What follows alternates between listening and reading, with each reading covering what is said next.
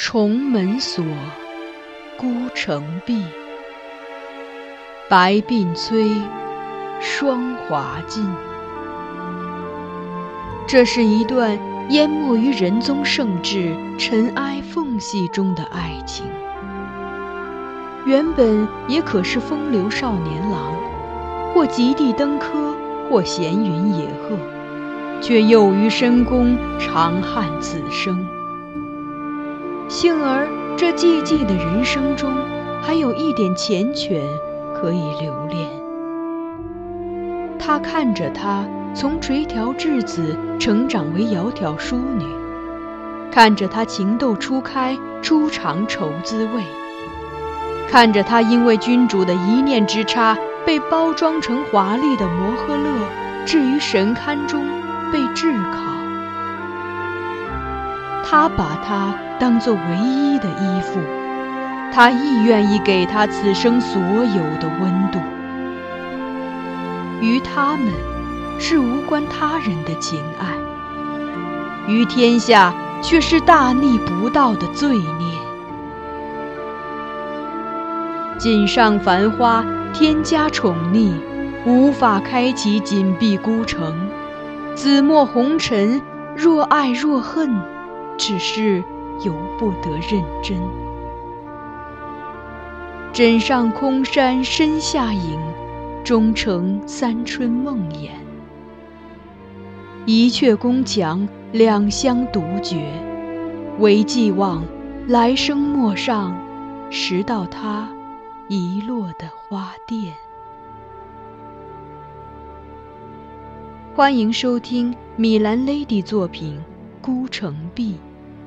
由菊与纸播讲。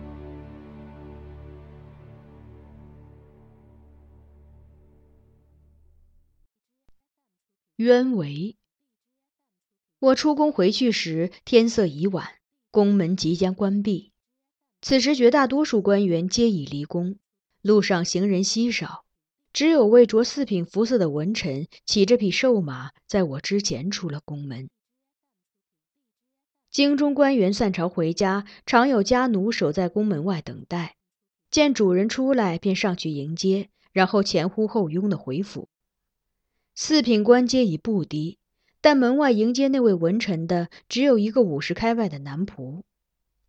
待他出宫门后，便快步过去为主人牵马，口中唤他秀才。但凡有一官半职者，往往都喜欢听别人以官衔称呼自己。更有许多人会故意用高一阶的官衔来称呼位尊者，以求取悦其人。而这位老仆却称自己做四品官的主人为秀才，除了能看出他已服侍主人多年外，也可想到他的主人必定谦和而毫不虚荣，故许家仆仍以其出世之前的称呼称之。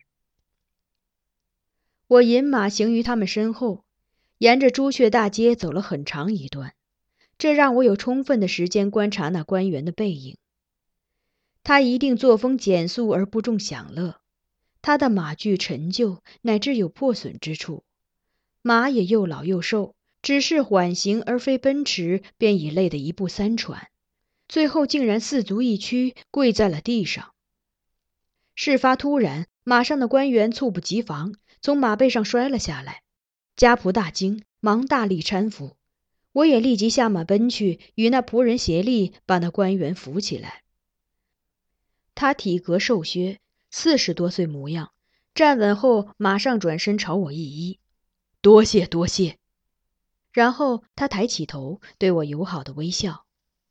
而这一照面，我目光触及一副留存于记忆深处的面孔，震惊之下，我竟暂时忘记了向他还礼。虽然事隔十多年。比诸年轻时的容颜，他脸上多了一层岁月的痕迹，但并没有妨碍我将他认出。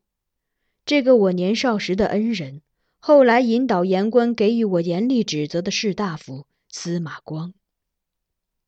而他似乎没有立即认出我来，仍在对我和蔼的笑。毕竟一别十数年，我已经从当初那个细瘦的少年，变成了一个三十岁的成年人。我跟秀才说过多少次了，那马有肺病，该卖了换一匹好的。你不听，还一直骑着，看，现在出事了吧？”家仆一边给他拍着衣服上沾染的灰尘，一边抱怨：“这马万万不能再骑了！我回头就去找个马贩子来，把马卖了。秀才要是再不肯，我就告诉夫人今天这事。”司马光笑着摇摇头，道：“好吧，你要卖马，我也不拦你了。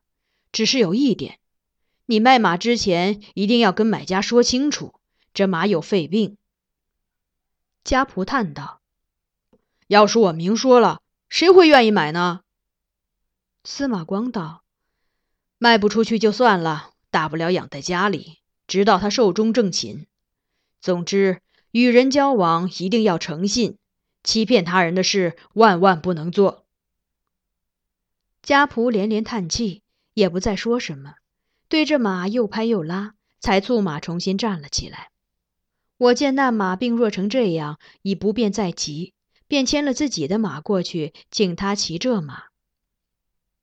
家仆很惊喜，先就道谢，而司马光却不肯接受，说：“钟贵人现在从宫中出来，必定是有公务在身，要去远处，我岂能将你的马借去，而让你步行？”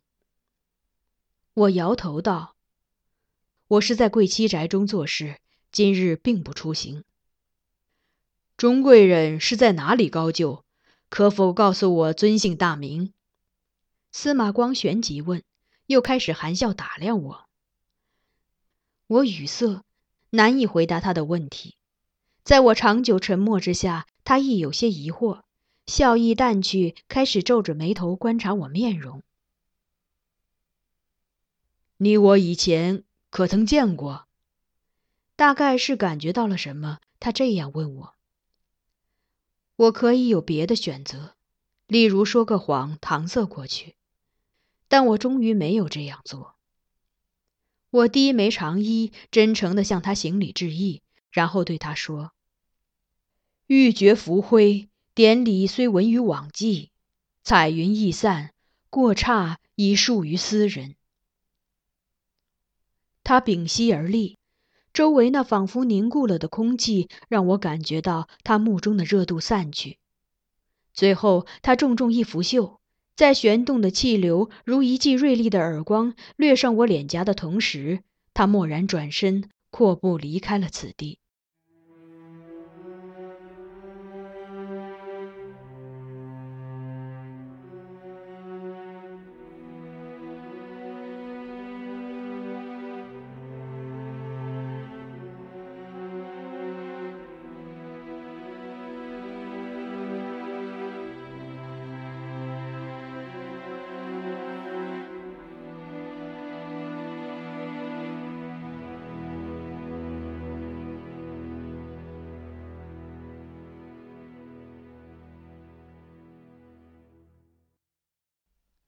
这日晚间，公主派人传我去见他，说有些重要的事要与我商量，关于嘉庆子的婚事。我犹豫了一下，现在我虽每日守着他，却也一直与他保持着距离。晚膳之后，绝不在他寝阁中停留，亲吻之类的接触再没有过。现在去不去，让我颇费思量。今天之前这样的邀请，我一定不会接受。但一及日间的事，我忽然有了新的决定，于是领命起身赴他之约。公主在驸马园中的寝阁建于竹林深处，建筑的主要材料也都是竹子。现在已入冬，室内本应很冷，但因建造时用了催白的设计。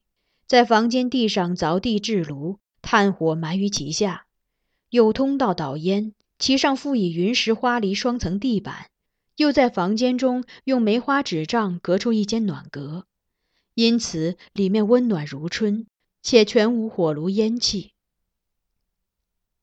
我入内见公主坐在暖阁内的矮榻上，面前搁着一个直径约二尺许的银丝结条熏笼。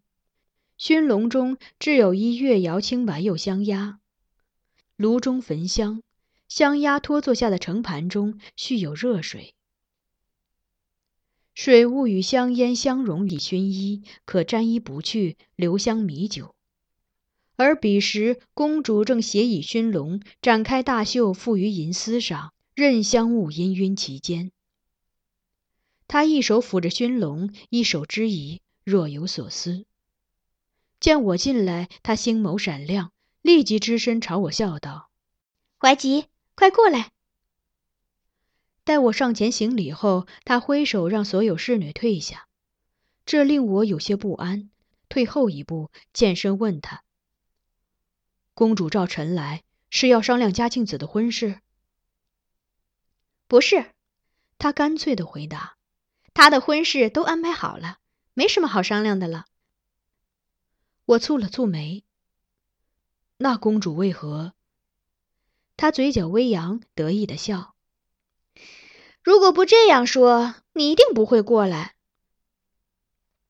我无奈问：“那公主此时召臣过来，又是为何？”就是想跟你说说话。他说，然后笑着向我招手，指了指身边矮榻空余之处。来，坐这里。我摆手谢绝，臣不能与公主同席。他索性跳下矮榻，过来想拉我去榻上坐下，然后佯装生气。我说可以就可以。我垂下眼帘，既不说话，也不看他。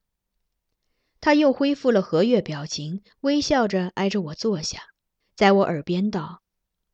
我今天新调出了一种荷香，是用苏合香加郁金、都梁两种香制成的。试了许多次，反复调整比例，才调出最好的味道。你快闻闻好不好？他吹气如兰，与丝雨相伴的游丝般的气息拂过我耳际，我开始有一些细微的颤栗。而不待我回答，他便抬手靠近我，让我去闻他袖底的香味儿。那香气韵极丰美，又温柔旖旎的近乎暧昧，令我很怀疑这是否是那三种香料所能达到的功效。透过他袖口，可以看见其中烟云般柔软的中衣小袖，而在他手势起伏之下，那段小袖如水褪去，露出了他一段手肘，光洁莹润，仿若玉镯的如意，且又带着温暖的香气。我神思恍惚，心在不安分地跳动，几欲就此拥住他，以唇触及他袖底肌肤，探寻那旖旎温香深层的奥秘。而我的争冲应在他意料之中，他依旧笑着，晃动的眼波流光潋滟，低下香袖，不再追问我荷香的效果。他徐徐拥住了我，粉颈微垂，一侧面颊轻贴在我胸前。闭上眼睛，像以前那样去倾听我心跳的声音。佳人赠我苏合香，何以药之翠鸳鸯？我渐渐品出苦涩的味道，艰难的在这悄然升温的香味中寻回理智，保持着起初的姿态，并不去触碰它。此刻的清醒，把之前牵引出的万千情思都化作了穿心利剑。他笑意盈盈，安然依附于我怀中，却不知道我心里已血流成河。在觉察出我的僵硬后，他困惑地睁开眼，端详我须臾，忽又嫣然巧笑，抬起一只纤手，手指做着攀爬的姿势，从我胸前开始，沿着衣襟攀到肩上，再划过我的脖子和下巴，最后指头落在我唇上。在那里徐徐缓缓、轻柔的抚摸，他目色迷离，方唇轻启，半含羞怯的笑容中隐藏着不必言传的指令。但是这一次，我却不再俯首听命。陡然推开他，我在他仓皇回眸下疾步退后，调整呼吸，收敛心神，然后向他欠身，和言道：“公主。”臣不是相道已久，不敢对公主香品随意置评。近日闻说驸马购得一些上等真蜡水沉片，公主不如请他过来一同蒸制品鉴。公主错愕地凝视我良久，目中渐渐浮起一丝怒意。你提起李伟做什么？她直问我，这事与他何干？见我不作声，她越发恼怒，愤然再道：“为何你最近如此奇怪？经常向我提起李伟，为他说好话，要我常见他，而你则成天躲着我，以致我要见你都得找个借口骗你过来。”我尽量用平静的语调跟他解释。驸马与公主是夫妻，自然应该经常相聚，而臣只是公主家奴。若公主无杂事吩咐臣去做，便请公主容许臣躲在别处偷偷懒吧。你为何说这种话？我怎样待你，你很清楚，何必如此折辱自己？公主气苦，声音有些哽咽。抑了抑此时情绪，她又问。是爹爹和娘娘让你离我远一些的吧？劝我待见李伟，也是他们教你做的。我摇摇头。那么，是李伟和他母亲逼你？公主再问，这个猜测又激起了他的怒火。见奈何不了我，他们就从你下手，逼你离开我。不，我当即否认。我回来后，他们都对我很好，从未逼迫。没有逼迫，那就是你被他们收买了。他含恨冷笑：“哼，难怪那日夜宴上，你竟然选李伟同饮，与朋友交言而有信。他给你灌了什么迷魂汤，要你向他做出了怎样的承诺？”我只是摆手。要解释那晚与李伟的长谈内容是很困难的事，何况那一定是现在的公主无法理解和接受的。公主盈泪紧盯我，等不到我精细的答案，她又得出了自己的结论。我明白了，当初李伟向爹爹请求召你回来，而条件就是你要疏远我，离开我。我再次否认，公主切勿怪罪都尉，一切与他无关，是我自觉卑微低贱，不敢领受公主错爱。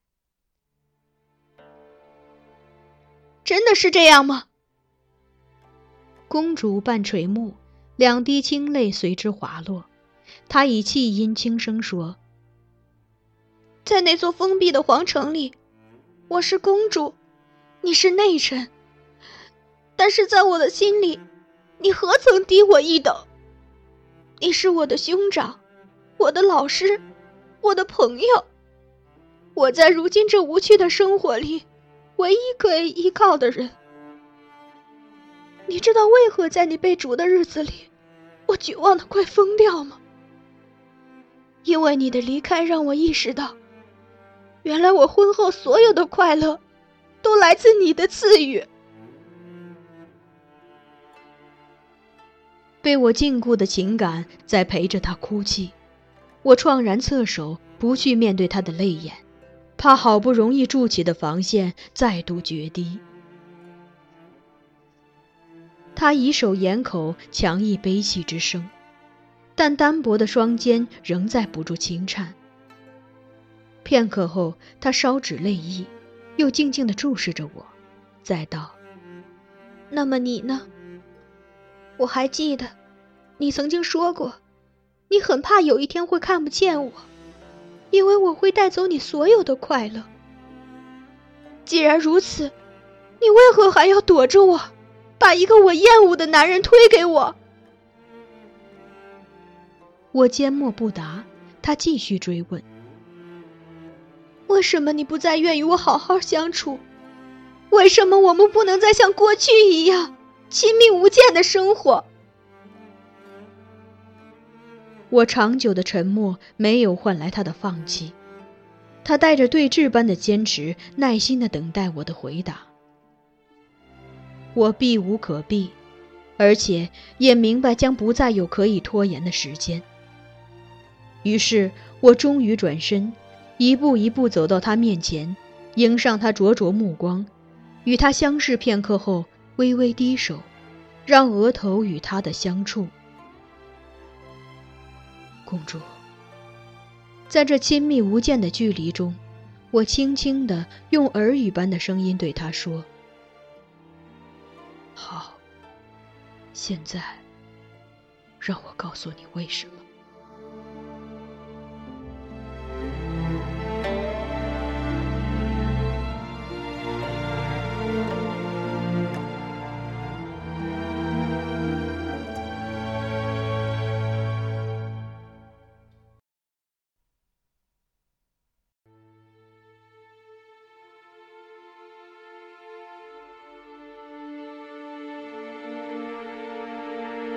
您刚才收听到的是菊与纸播讲的有声小说《孤城闭》，欢迎继续收听。